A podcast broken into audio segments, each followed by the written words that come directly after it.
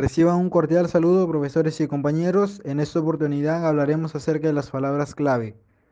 En la redacción de proyectos, monografías, tesis y artículos, a veces se le da poca importancia a las palabras clave, y eso se contradice con la difusión esperada por él o los autores, pues la búsqueda bibliográfica de las distintas áreas del conocimiento se realiza justamente a través de las palabras clave, por lo que debe dárseles verdadera importancia utilizar los tesauros para su búsqueda y seleccionarlas adecuadamente.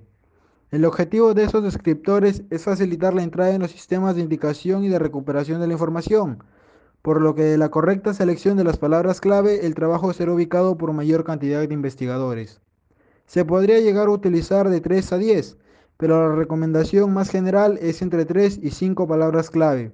Si bien acompañando el resumen en español se traducen, las palabras deben seleccionarse en inglés, porque las recopilaciones bibliográficas más importantes se publican en dicho idioma.